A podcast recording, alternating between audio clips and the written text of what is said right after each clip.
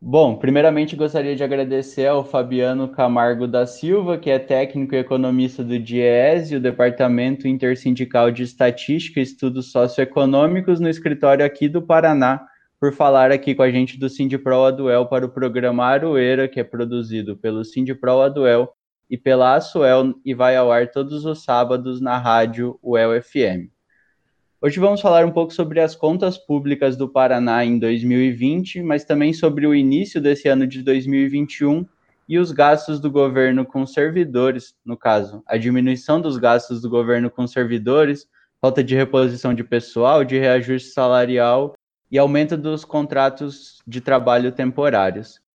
Fabiano, primeiramente gostaria de agradecer a sua disposição por falar aqui com a gente. É, obrigado, e é um trabalho muito interessante que vocês fazem no Diese. Boa tarde, Guilherme. Né? Eu que agradeço o convite, né, para estar participando, participando desse programa tão importante e sempre, né, o Diese está à disposição para é, ajudar os servidores, para ajudar o sindicato nessa luta é, em relação à reposição da inflação, né, em relação às perdas históricas dos servidores, é, que são muito importantes para os servidores públicos do Paraná. Bom, Fabiano, eu vou passar alguns dados aqui do documento de análise das contas públicas do Paraná de 2020, que está lá disponível no site do DIES e também no site do Sindipro Aduel, nas redes sociais do Sindipro Aduel, vocês acham ele. Mas então, em 2020, o governo tinha estimado que a arrecadação total seria de 45,5 bilhões de reais. Valor aproximado, na verdade, 45,49, né? Na verdade, mesmo com a queda de 2020, a gente sabe o início da pandemia, diminuição da movimentação, a arrecadação foi de 48,4 bilhões, então uma arrecadação superior à estimada pelo governo, 2,9 bilhões maior do que ele havia previsto. Por outro lado, a despesa total, que é o que o governo gastou, também tinha sido reduzido, mas ela caiu menos do que a arrecadação, totalizando 47 bilhões de reais. No final, o orçamento do Paraná teve um superávit orçamentário na casa de 1 bilhão e 350 milhões de reais. Para gente que olha isso de longe, Fabiano, parece muito dinheiro que está parado nos cofres do governo ou que poderia ter sido investido de outra forma. O que, que você pode falar para a gente sobre o orçamento do governo e as contas públicas de 2020? Então, na verdade, acho que é, antes de mais nada é importante destacar alguns fatores, né? Primeiro, que normalmente, né, você tem essas previsões por, é, feitas por parte do governo estadual, que muitas das vezes é, são pessimistas, né? No ano passado não foi, não foi diferente, e a gente observa que essas estimativas é, negativas, né, projetadas pelo governo do estado, muitas vezes até mesmo para é, inibir, né, qualquer ação dos do, do servidores, no sentido de pedir reposição da inflação, ou mesmo é, perdas históricas, essas estimativas estavam descoladas da, da realidade. Né? O governo, é, no começo do ano, mesmo durante a pandemia, projetava perdas expressivas, né? perdas muito, muito maiores que, do, do, que, do que de fato se é, concretizaram. Teve, de fato, uma perda é, em termos da arrecadação geral do Estado, né? uma perda muito menor do que era projetado inicialmente, mas ainda assim, né, essa arrecadação do ano passado foi maior do que o próprio governo esperava, né, ou seja, mesmo com o cenário de pandemia, mesmo com o cenário de, é, de crise, ainda assim, a receita realizada no ano passado foi maior do que o próprio governo estadual, a CEFA, né, é, projetava. É importante destacar que você teve, de fato, uma perda é, significativa de receitas é, o ano passado, principalmente no início da pandemia, né, lá por março, abril, maio, teve uma perda é, de fato significativa, mas a gente observou que ao longo do ano, né, ao, ao longo do ano, até mesmo em função é, da flexibilização das medidas de, de, proteção, né, uma série de questões relacionadas à pandemia que acabaram sendo flexibilizadas, é, você acabou tendo que, ao longo do ano, a arrecadação do Estado acabou dando uma melhorada, né, você teve uma, é, uma melhora ao longo do ano, e a perda não foi tão expressiva como o governo esperava, né, e outro ponto também que é importante destacar que não somente a perda não foi tão expressiva, você teve uma, uma melhoria ao longo do ano, apesar do cenário caótico sanitário da pandemia, é, e além disso, né, o governo do estado recebeu é, vários auxílios né, por parte do governo federal para repor essas eventuais perdas de arrecadação, né, ou seja, aquilo que o estado recebeu do governo federal, não somente através de repasse ou mesmo de é, renegociação de dívidas ou outros débitos né, relacionados a endividamento do Estado que foram postergados ou congelados, é, você tem uma soma de quase 3 bilhões de repasses ou mesmo de, é, de questão de amortização de dívida que foram segurados ano passado, que deu uma folga caixa do Estado, né? ou seja, 3 bilhões que o, o Estado deixou de, deixou de pagar de dívida ou mesmo que recebeu é, por parte de repasses do governo federal, ou seja, é, além da, das, das, contas terem apresentado uma melhoria né, ao longo do ano, também recebeu repasse é, por parte do governo federal. Analisando é, mais, é, mais diretamente a questão das receitas, né, a gente vê que é, tanto a receita realizada como as despesas empenhadas no passado, as duas tiveram queda, mas a despesa acabou caindo mais, né, ou seja, as despesas tiveram uma queda mais expressiva do que as receitas, e isso acabou influenciando o resultado final do Estado. Né? Você teve em 2019 um, um superávit orçamentário em torno de 330 milhões, né, que já era um resultado até significativo, considerando o cenário econômico que já, que já vinha desde 2016, não é um, um resultado é, baixo, pelo contrário, em função da crise que já vinha desde 2016, 2017, o cenário é, negativo, o resultado foi positivo, e o ano passado, né, muito em função é, dessa queda maior das despesas, principalmente uma queda relacionada aos encargos especiais, especiais que também estão, é, estão relacionados à, à, dívida, você teve um aumento significativo do superávit, né? passou de 330 milhões é, em 2019 para quase um bilhão e meio é, no ano passado, né? Isso principalmente em função dessa redução dos encargos é, especiais, né? Olhando do ponto de vista das funções das despesas do Estado e por outro lado, né? Olhando a receita é, do Estado, você teve de fato uma queda significativa, principalmente das receitas tributárias, né, receitas é, próprias do Estado, mas, por outro lado, como eu comentei, das, é, dos repasses do governo federal, você teve uma, uma melhoria da arrecadação, é, quase 2 bilhões e meio é, decorrentes de transferências do governo federal, ou seja, você teve, de fato, uma perda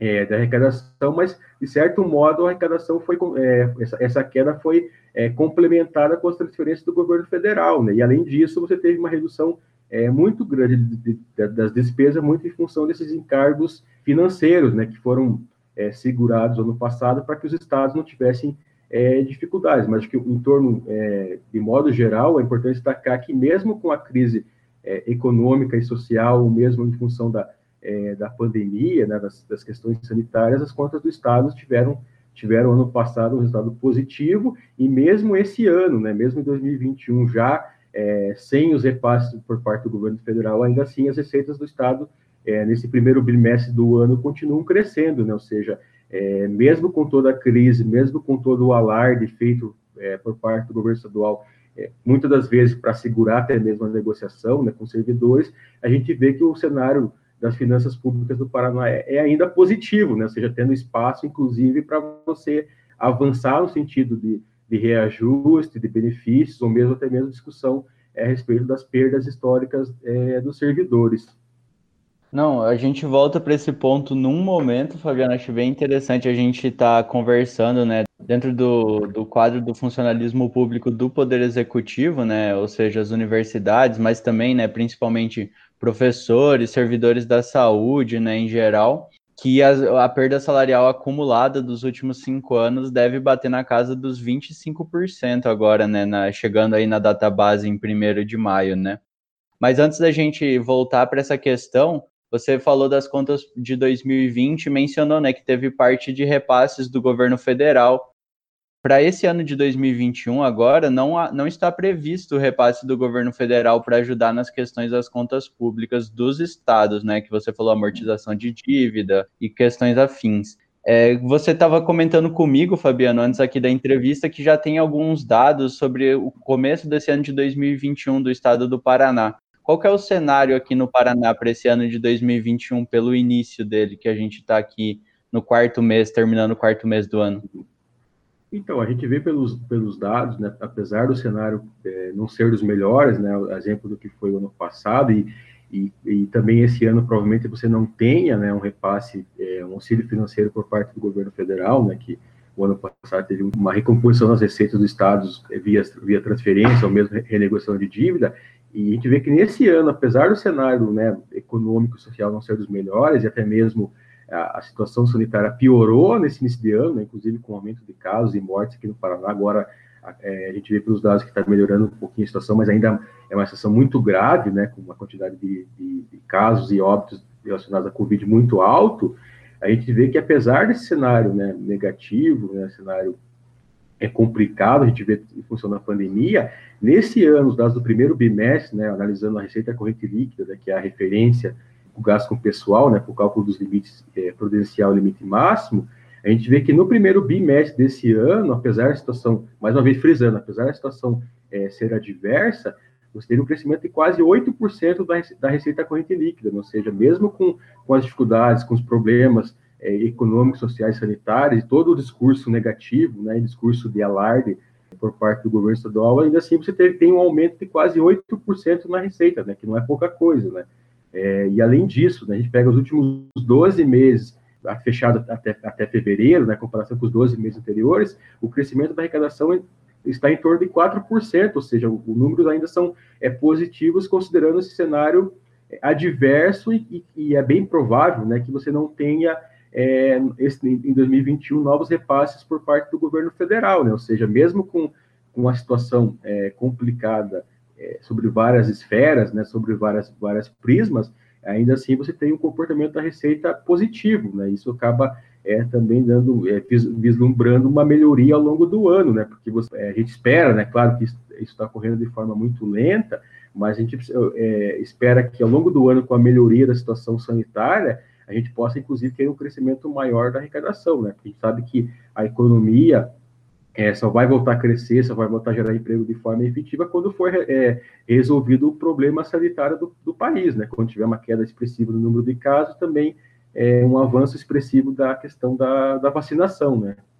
Não, com certeza. Acho que a gente não. A gente está percebendo que esse tem sido o grande entrave, né? Estamos indo aí para o 13 terceiro mês de decretação de pandemia, né? De quem, para quem está sendo possível fazer home office, trabalhar de casa, ficar isolado. Mas já são 13 meses, né? Voltando então para a questão das contas públicas, Fabiano, você comentou sobre é, cenários pessimistas do governo do estado que não se realizaram totalmente, sobre um crescimento expressivo do superávit orçamentário, né, de 330 milhões para 1 bilhão e 350 milhões, então um crescimento na casa de 1 bilhão. A gente sabe também que as estimativas de renúncia fiscal do governo desde a entrada do Ratinho Júnior cresceram expressivamente elas já eram grandes no governo do Beto Rich, mas o Ratinho subiu também para a casa do bilhão. Está lá no relatório qual a importância dos servidores públicos da UEL, que o Venâncio de Oliveira, que é colunista aqui do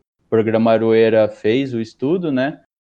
Para quem vê de fora, parece que a, a questão das contas públicas e do orçamento do Estado está relativamente boa, né? Pelo que você estava comentando também, né? Que a receita corrente líquida que determina as despesas com o pessoal está na casa de. O gasto com o pessoal está né, tá na casa de 45%,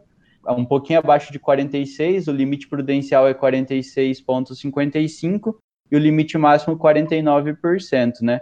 Então a gente percebe que teria condições de ter um maiores investimentos públicos, reposição salarial, reposição de servidores, claro, de acordo com políticas de governo, né? Mas o governo apresenta para a sociedade em geral que o, a situação do Estado é boa, que está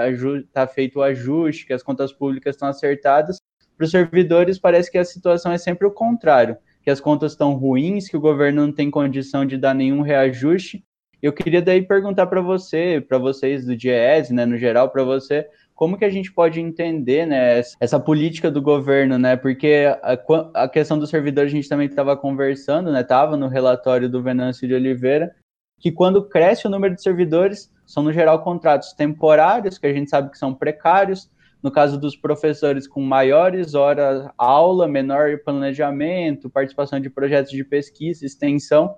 Então a gente vê que tem um tipo de política econômica do governo do Paraná que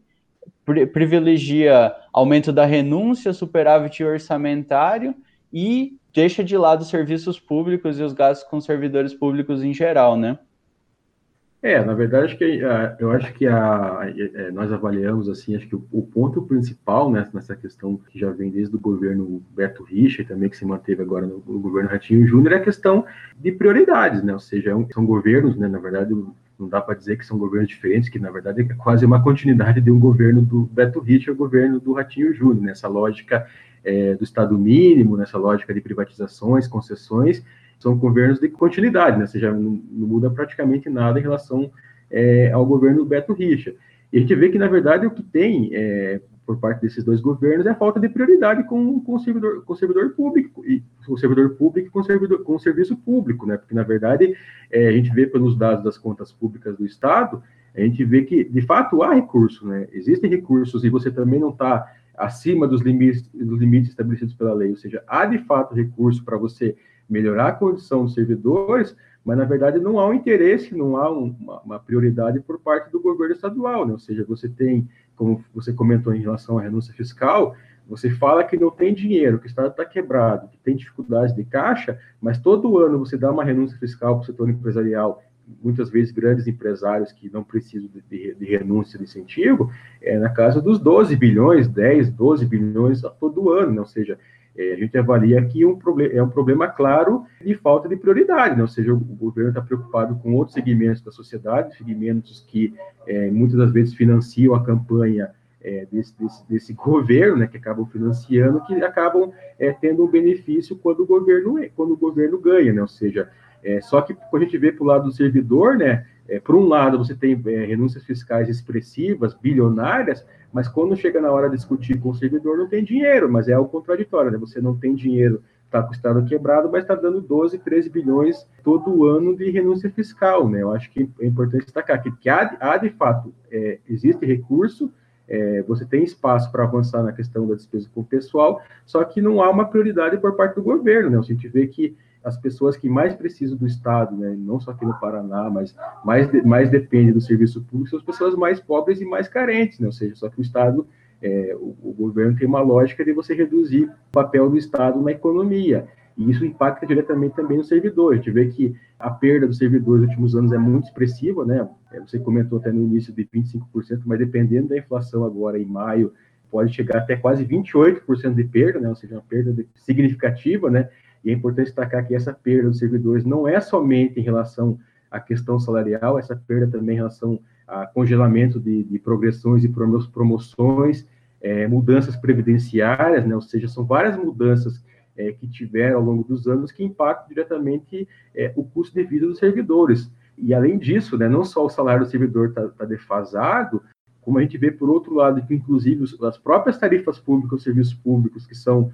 é, digamos assim, controlados né, pelo governo do Estado, então, aumentam muito mais que o próprio salário dos servidores, né? ou seja, os servidores é, não perdem somente na questão de não ter essa reposição da inflação há é, quase 4, 5 anos, e, além disso, você tem um aumento muito grande do custo de vida no Paraná, né? inclusive das tarifas públicas que são, é, digamos assim, estabelecidas pelo próprio governo do Estado. Né? Isso também é uma questão complicada. Outro ponto também relacionado a essa falta né, de, de, de, valorização por parte do governo do Estado, a gente vê que nos últimos anos a quantidade de servidores públicos estaduais estatutários praticamente ficou estagnada, né? ou seja, você não tem uma reposição é, de servidores, e quando há uma reposição entre aspas, né, desses servidores que acabam saindo, é, muitas das vezes são servidores, são contratados servidores via processo seletivo, né, via PSS, ou seja, você acaba reduzindo a quantidade de servidores públicos estatutários no quadro do Estado e, é um, e tem um aumento muito expressivo dos PSS que têm vínculos precários, né, não somente em função do prazo da vigência desses contratos, mas muitas das vezes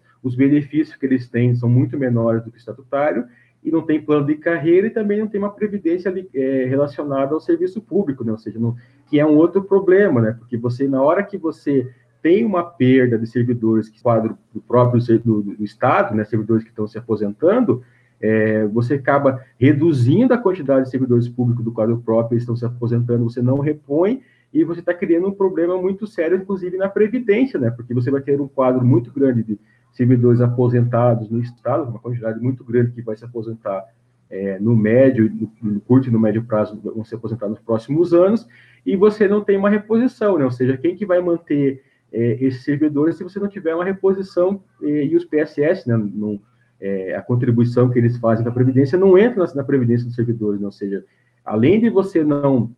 não valorizar os servidores públicos, ao invés, é, você também não está valorizando é, os serviços públicos, você provavelmente vai ter no médio prazo e no médio e longo prazo um problema muito sério de previdência no Estado, né? ou seja, não, não vai ter uma quantidade de pessoas suficiente para é, cobrir é, esses servidores que estão aposentados, né? Que também é um, um, sério problema previdenciário que pode ocorrer nos próximos anos, né? Não, com certeza. E a gente já imagina, né? Se essa é a política do governo no Paraná há vários anos, qual vai ser o argumento utilizado para implementar novas aumentos de contribuição previdenciária, mudanças é, em contabilidade. A gente sabe, né? Estamos chegando aí no 29 de abril, todo o atropelo de 2015, uhum. né? Com a mudança envolvendo a Paraná Previdência, né? Então já é uma discussão que não é nova também. Mas eu queria, Fabiana, agradecer a sua disponibilidade por falar aqui com a gente do Aroeira, do Pro Aduel, em nome do Pro Aduel, e perguntar se você tem mais alguma coisa que gostaria de destacar, alguma, algum dado ou comentário final sobre essa questão das contas públicas do Paraná, sobre servidores do Estado e tudo mais. É, primeiramente, né, eu que agradeço pelo convite, né, me sinto lisonjeado de estar participando dessa atividade, desse evento, né, agradeço pelo convite, né, coloco o DIES sempre à disposição da, para o que o sindicato precisar, né, o DIES sempre à disposição do movimento sindical, é, e acho que é, o importante é comentar essa questão do, dessa lógica desse governo, né, que já vem desde a da época do, do Beto Richa, que é a lógica é, do Estado mínimo, né, mas a gente pergunta, Estado mínimo para quem, né, Estado mínimo para a sociedade, Estado mínimo para os servidores, né, ou seja, arroz salarial, congelamento, né, perdas históricas para os servidores, mas que a gente vê que, por outro lado, do ponto de vista das contas públicas, alguns grupos econômicos do Estado acabam sendo beneficiados, inclusive com as renúncias, renúncias fiscais, né, e, é, e é uma, mais uma vez, né, sendo repetitivo até, você tem, de fato, um, um problema de prioridade, né, o governo do Estado olha somente para o setor empresarial, e, e, é contraditório não só isso, você é, olhar né, somente para um lado da, da, sociedade, mas você muitas vezes alega que tem problemas de, de, de caixa, que o Estado está quebrado, que tem problema, que não, não, pode dar reajuste, que não pode é, repor as perdas, mas todo ano você está dando, dando 12 bilhões é, de renúncia fiscal para o setor empresarial, muitas vezes grandes grupos econômicos do Estado, sem que você tenha um retorno dessas renúncias, né? Porque a gente não tem é, um controle efetivo disso, de que forma essas, essas renúncias fiscais voltam para a sociedade, né, para o Estado de um modo geral. Né, isso também é complicado. E, e a gente vê que com, esses, com essa lógica do Estado mínimo, com essa lógica de precarização dos, dos, dos servidores, com perdas significativas, quem acaba sofrendo mais com tudo isso, a gente viu agora na pandemia, com a questão sanitária, a questão social, quem sofre mais são, são as pessoas mais pobres, né, as pessoas mais pobres e mais carentes que é, que mais depende do Estado, né? ou seja, as pessoas que mais precisam do Estado, principalmente nesse momento de pandemia, de crise, acabam sendo mais impactadas, enquanto que outros setores econômicos que têm mais força, que têm mais poder, acabam conseguindo é, ter alguma vantagem, algum benefício via renúncia fiscal ou outro ou, ou mesmo outras medidas, né? É, e só para finalizar rapidamente, também uma outra questão que também que, é, que chama atenção, que acho que é uma coisa que aí mais relacionada à questão do Estado com a sociedade, vários estados é, do Brasil, mesmo várias capitais, vários municípios, mesmo com a situação é, financeira, econômica das contas públicas com problemas, eles é, concederam vários auxílios e vários benefícios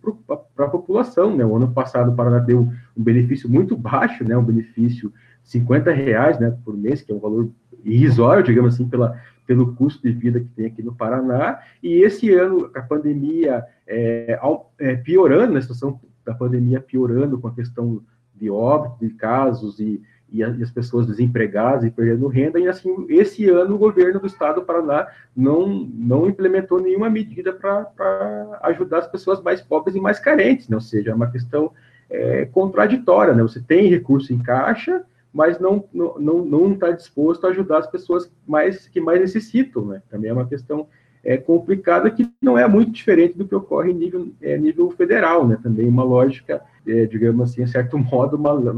principalmente do ponto de vista federal, uma lógica da, da necropolítica, né? Parece que não há, não há uma preocupação é, efetiva com as pessoas, né? Infelizmente. Não, concordo. É difícil achar argumentos que indiquem uma separação do governo estadual do governo federal, né? A gente até, Sim. quando a gente falou de pandemia, de vacinação, lá no começo teve o anúncio de que o Paraná poderia produzir vacina, ia fazer alguma, algum acordo por lá, mas a gente viu que não andou e seguimos aí com a mesma política a nível federal e estadual. Fabiano, agradeço então. Um bom dia para você, bom trabalho e até um próximo momento aí. As portas do Aroeira estão abertas para a gente conversar mais vezes sobre o orçamento do Paraná, sobre contas públicas e tudo mais. Beleza, eu que agradeço mais uma vez pelo convite e estou à disposição e também coloco o Diés à disposição para o que vocês precisarem também. Obrigado.